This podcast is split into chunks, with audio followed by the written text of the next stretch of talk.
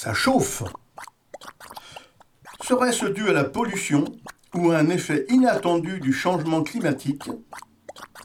Un bulot s'est mis subitement à bulotter goulûment d'énormes quantités de plancton à l'huile. Au bout de quelques semaines, il a atteint la taille respectable de 3,50 m avant de mourir subitement d'une cirrhose du foie de morue.